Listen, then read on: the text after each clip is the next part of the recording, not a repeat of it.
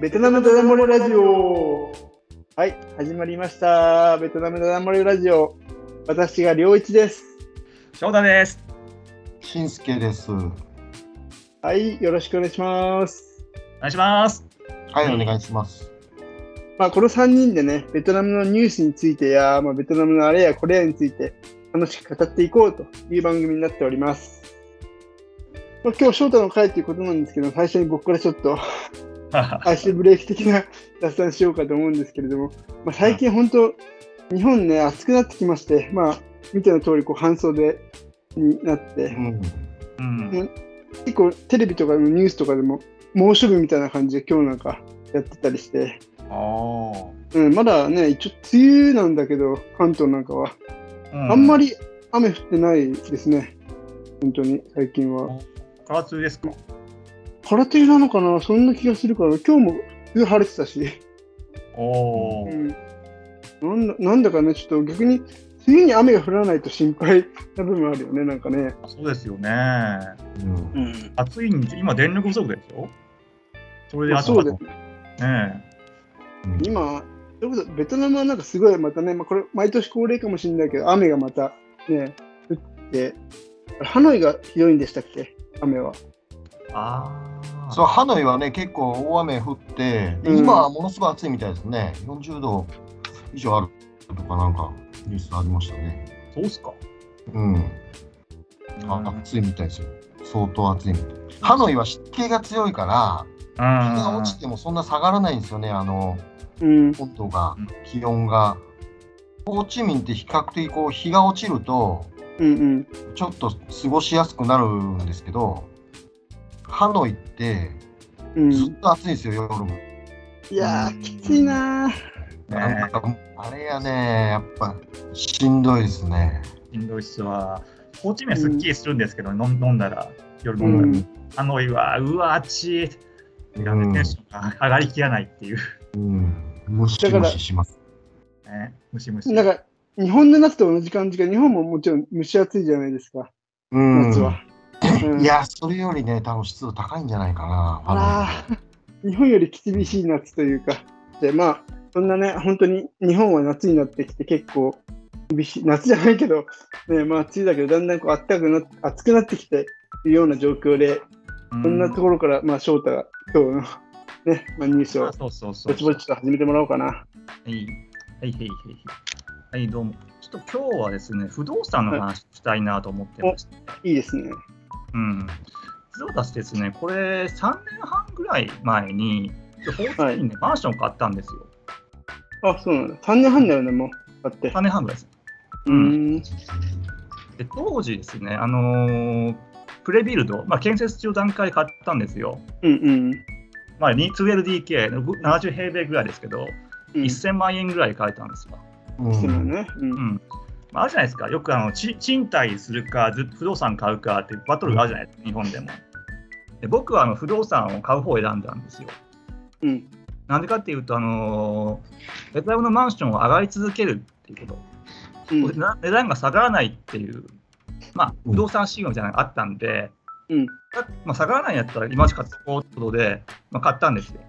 1000万円ぐらいで。はい安いですよ、日本で買えると。うんうんでで、なんですけど、最近いよいよこのバブルが弾けるんじゃないかっていう雰囲気がしてきまして、うん。あずずっと前から言われてたんですよ、弾ける、弾ける、弾けるって言われて、ずっと弾けてきたんですけど、いよいよ弾けるんじゃないかなっていう雰囲気を私を感じてるんです。うん、でその話をしたいんですけど、2000あのですね、2015年にうん。あの外国人がベトナムマンションを買えるっていうことを会議されたんですよ、2015年。今が7年前ですね。そうなんだ。そんな最近なんだ。最近なんです。僕の社長さんとか、出張ベースで来る人も買えるんですよ。うん。おそらくその時がバブルの始まりと思うんです。で、その時で街の中心部、あの今言うビンホームズとか、うん。1000万円ぐらい買えたらしいんですわ。うん。で、で今の値段、いくらぐらいと思います？うーんとね、まあ、1.5倍ぐらい、1500万円ぐらい。ありがとうございます。ちゃうんですわ。この7年間、2015年から2022年の間に2500万円も上がったらしいです。ちょ2.5倍ですか。2.5倍っすわ。わーおって感じです。じゃあそれねあそれに合わせてベトナム人所得って伸びてんの？って調べたんですよ。うんどれくらい伸びうんもう7年間でベトナム人の所得どれどれくらい伸びたかっていうと、あベトナム全体ベトナム全体でうんうん1人当たり GDP が約39%伸びてました。うまあ、これ伸びてるね。伸びてるっちゃ伸びてる。39%です。伸びてる伸びてるんですけどね。まあ、それはすごいんですけど、うん不動産が2.5倍伸びて、1人当たりの GDP が39%伸びてないやん。あーかかなりのギャップそう、がギャップがあるよ。ありますねいくらお給料を貯め貯め貯めて、マンション買うぞ、マンション買うぞ、貯める、貯金するぞってやっても、これ、それ勢いよりもそのそれよりも早くマンションが上がってるんじゃ、買えへんってって感じになってたかなんですよ。うん。うんまあ、僕の買ったマンションもちょっと当時1000万あったんですけど、まあ、郊外なんですよ、郊外のマンションなんですが、1000万円が1350万ぐらい、まあ、3割5割増しです。350万ぐらいあでもまあ、結構、えそれが3年半でそれぐらいか。そうそうそう、3年半。おーまあ、それこそビニーホームズみたいなさ、今言ったけど、まあ、ビニーホームズみたいな、要はうん結構一等、どこな、2区とかにあるんだっけ、あれって。あれはビンタンクですね。インターンクか。うん、うん要はまあ一等地にあるマンションってことかな。そそうです。れはすごい、すごい2.5倍とかに伸びてて、で、翔太のマンションは、えーまあ、郊外の方にあるということで、35%ぐらいだけど、いわゆる平均値ってどれぐらいなのかなと思って。大体、全体的なところで言うとどれぐらいああ、伸びてるのかな？結構バラバラバラバラで、うんうん。中心部の方が激しく上がってるんですって。うんうん。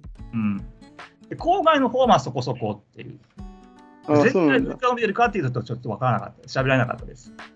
あ、でも、あ、結構、じゃあばらつき、本当に中心部が結構極端に本当に伸びてる感じはあるんだね。その通りです。特に高級マンションですね。うん。あのまあ立地もあるんですけどやっぱりそのこういわゆる今言われたようにその高級マンションとか中級とか、あといわゆるその庶民向けのあマンションとかってあって、やっぱ値段が違ってまあもちろん立地もちょっと違うんですけど、うん。はいまあ、建物のあの質とかも違うんですけどこれもそのた時計でも車でもね不動産でもお酒でも超一流のもんって下がらないんですよね。値段って。世界的にもう何でもそうなんですけどそのうん、例えばその、なんですか時計だったらロレックスとかの最高級のやつって、うん。そうですよね。基本的に下がらないんですよ、うん。それに上がり続けてるんですよね。常に。うん。金持ちの人っていうのはやっぱどっちかというとそっちに投資それを知ってて、うん。もうそっちを買った方がいいんだっていう考えがあるみたいですよね。うん。結局それが下がらないから、うんなるほどなと思って。そうですよね。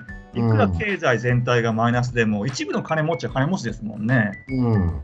うんうんうんうん、それ金持ち同士でこあ金持ち同士で欲しい欲しいって言い合えば うん上がっていきますよ。うんそうそう。で、やっぱりその一番いいものっていうのはやっぱずっと高いみたいですね。うん。うーん格差の広がりを感じるような感じがしますね。うんあそういうことですよね。だからそうなっていくんですよね、結局。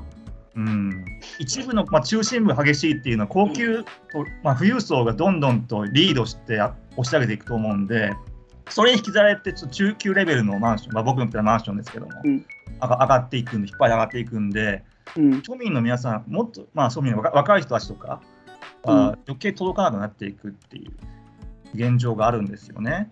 うん。うん。あと、まあ僕が聞いたのは、昔聞いたのは、その、ベトナムってものすごい海外からの送金が多くて、ああそうですアメリねカからなんですけど、アメリカに住んでる、まあ、ベトナム人からベトナムに送金、まあ当然日本からもありますし、まあ、ヨーロッパ、ドイツとかフランスに住んでる。で僕がと聞いたのはもうコロナの前ですけど、1兆円ぐらいはあったんですよね、その年間の、総金額が。で、これって、要するにその数字で出てる数字なんですよ。その銀行とかで送金されたお金で、うんうん実際そのうん把握できないお金ってもっとあるはずなんですよ。いわゆるこうですごくその、や闇銀行というかなんかねありますよね海外送金とかを地下、なんていうのかな、地下送金銀行みたいなうんやつので、うんあれって把握できないわけですよね。そのどんだけひょ送金されたかっていうことが。ううんんそうすると、まあ、おそらくそれ相当あるんですよね。でそのお金が何に行くかっていうと、まあ、不動産。うんうんそこにとりあえず不動産買っとけば、まあ、今までずっと下がらなかったっていうのもありますし、まあ、そこにどんどんお金が流れていって、まあ、逆どんどん上がっていく、その国内の皆さんの所得とはまた別次元で、そうやって流れてきたお金が、行き場がないものはもうどんどん不動産に行ってこう上がってるっていう話を聞いて、なるほどなって思ったことありますけどね。ほぼ投資目的を上げるんですよね、そういうの。実需を上回ってるのもちょっとこのバブルのバブルが膨らんでる理由ですよね。でもちろん実需もあるんですよ。うん今あのほあのマンションの値上がりが起きているのはハノイとホーチミンなんですわ。うん。ここではそんな起きてない。何かというと実需があるんですよね。地方と地方からホーチミン、ハノイの方に若者はどんどんどんどん入ってきて、でそういう人はじゃあこっちで就職して結婚してマンション欲しいねっていう需要がいっぱいあるから、これバホーチミンとハノイでバブルが起きてるんですよね。まあ、それは言ってもまあ買買えな買えないっていう状況で、まあ、そういう実需もあるんですけど、もう一個理由があって、はい。あのディベロッパーの買いあさり、土地の買いあさり、ああ、そうなんだ。うん、そう。あのディこれからどんどん需要があるぞ、よし、ディベロッパーはもっと土地を買おう、開発権を買おう。ってことで、あちこち買い去っていて、特にあの激しいのが、あのホットスポットが 2TM、うん。うん、あの旅行者旅行者の皆さんが絶対知らないと思いますけども、街の中心部に絶対サイゴン川流れてますよね。そのサイゴン川の向こう側、うん。何もなかったと思うんですけど、あそこです。うん。どこら辺だ？東の方ってこと？そうですね。一区から東側ですね。川、川越えた。うん。うん、まあそこをすごい開発進んでて、今、ディベロッパーが買いあさってるんです。うんで、この間、去年か、去年ですね、その土地を落札したディベロッパーが、もう信じられない高額で買ったんですって。はい。その金額が、なんとグエンフェ通りやドンコイ通りを上回るしかあったと。ええええですしょ。ごいな。たすごいな。当地を上回っちゃったんですよ。あの何もない荒れ地が。どういう論理でそうなるんだろうね。全く理解できないな。あのー銀行を貸すんですよ、デベロッパーに。うん。融資するんです。土地を買って、うん今回貸すんで、デベロッパーが土地を買ってくださいって感じでどんどん融資合戦が起きてるんですって。うん。うん。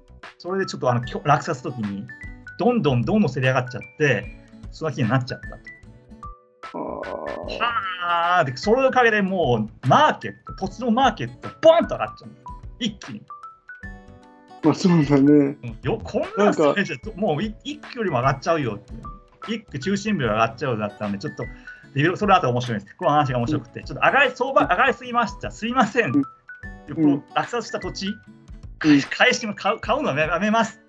はい、返しちゃったんですって。え？え？えーでも、それで、つまり何が言いたかっていうと、うんもう土地の価格、これ以上上げたらやばいぞって、もうディベロッパーが分かっとるんですわ。うん。うん。つまり、これ、今日ぐらいが、今ぐらいがもう最高値、天井うん。じゃないかなっていう雰囲気なんですね。今が天井じゃないかっていう理由がもうそれでこれが下がるぞっていう理由がもう一個あります。はい。はい。金利です。金利。銀行の貸し出し金利です。あれですよね、世界中が物価高じゃないですか。はいはい。うん。なので、銀行さんがどんどんと金利を上げてるんです。うんうん。それ、まあ、ベトナムはまだ住宅ローンそこまで上がってないんですけども、ベンチマークとなる10年国債の金利が、うん。今、今年に入ってかつてないペースで上がってるんですよ。今まで、うん、今までですね、この2015年から2021年末まで、10, 10年国債の金利ってずーっと下がり続けたんですよ。そうなんだ。ずっとです、そうです。下がり続けてきたから、この多分多分です、これ僕推測です。弾けなかったんじゃないかなと思ってるんですよね。うん。でも今年になって、初めて上昇トレンドになったんです。傾向が変わった、トレンドが変わった。ってことは、もう価格も上がりすぎた。でローンを組もうにも金利高すぎる。じゃあ、ちょっとごめん。質問なんだけどさ、あはいはい。今、ベトナムで住宅ローンを組むとしたら何パーぐらいなの？年利って。そうなんですよ。さっき調べたんですけど、あのーちょテコンバンクっていう銀行で、うん。調べたんですけど、うんえーっと最初の半年間は優遇があるんですけども、半年が過ぎたら、えーっとですね、10.6%、10%? 10%。えで出てます。ー、うん、だって日本なんて 0. 何パーだよ。そう、0.7%でしょ。いや、日本はちょっと異常ですよ。異常ですよ。異常ですよ。だから僕は家を変えてるんですけどって感じだよね。本当にそう そうそうそう。10%ってだってさ、え、え、1年、一年間に10%で1000万借りたら、1年後には1100万になって、10年後には倍になったわけでしょ。そうでしょうね。そうですね。ローン組めなくない？組めないから、だから頭金をなんか 5, 割5割とか6割、7割とか揃えないと買えないんちゃう。うんだから結局それよりも家が上がればいいんですけど、うんうん上がらなければ破綻するということですよね。あそうです家のね。価値それそれだけ上がれば、それ以上に上がればうん。いいわけなんで、まあ、そうか。そうですよね。まあ、10%にするからに、もちろん理由があるわけで、うんそうですよね。あ上がるから買うわけですね、もちろんね。安心担安心担以上に要するに年数が経っていってるのに、逆にその家の価値は下がらずにどんどん上がっていくと、うんまあそのまあ、全部ローンとは言わないですけど、まあ、ローンをね、うんある程度組んだとしても、途中である程度上がったところで売って利益になるんだったら、借りてでも買うっていう発想になるわけですよね。うん、なるほど。3年、5年して売ったら、それでプラスになるんであれば。うんうんえーそうならなくなったら、まあ、多分買う人が減って、それこそ不動産の価格が悪循環に入っていくんでしょうけどね。その10%ってことはさ、まあ単純に3年後には30%だから、翔太の家は今35%ぐらい上がってるってことは、それは、そうしたらそそれはそうだなってことになっちゃうの、なんかね。あそうそういうことなのかな。うんあそう、でもその3年間住んでたっていうことの家賃をまあうん一切払ってないって考えると、まあ、プラスになるわけですね。それでもしじゃあ、チャラだとしても、うんうん。うんまあ、極端に言うと、じゃあ30%と30%で相殺できたとしても、じゃあ3年間の家賃分としてはプラスですからね。うーん。例えば普通に一般の人が1000万で、頭金をそんな入れないで1000万を借りましたと、うんうんするじゃないですか。はいはい。でも、毎月返済にその利子分もプラスしてこう返していくわけですよね、どんどんどんどん。うんうん。うん、そうですね。そうですね。それが積み重なって結局1年後に、あ、じゃなくて、10、でもさ、あ、そっか、ごめんなさい、話がまとまってないんですけど、確かベベトナムってローン、住宅ローン15年とかがマックスだよね、確かに今のところ。20年ですね。20年。20年か。うんあ、前、なんか僕、いた6年ぐらい前は15年とかが多かった気がするけど、今らしいですわ。うん。本当、うんそそれこそ15年でさ、うん1000万借りてさ、なんだ、10%で150%増えたらさ、1000万が2500万返さなきゃいけないってことでってことですよね、今ね。うん。うん。それきつくないと思っちゃった、当時そういえば。思い出したけど。こんな借りれないな、お金と思って。だからうん結構増えてますよ、最近。これ、かもう返せないから売るって急、急いで売りたいって、僕のマンション、住んでるマンションのコミュニティでも。うん、だんだんと、ねうん、相場は相場は下がりつつあります、僕のマンション。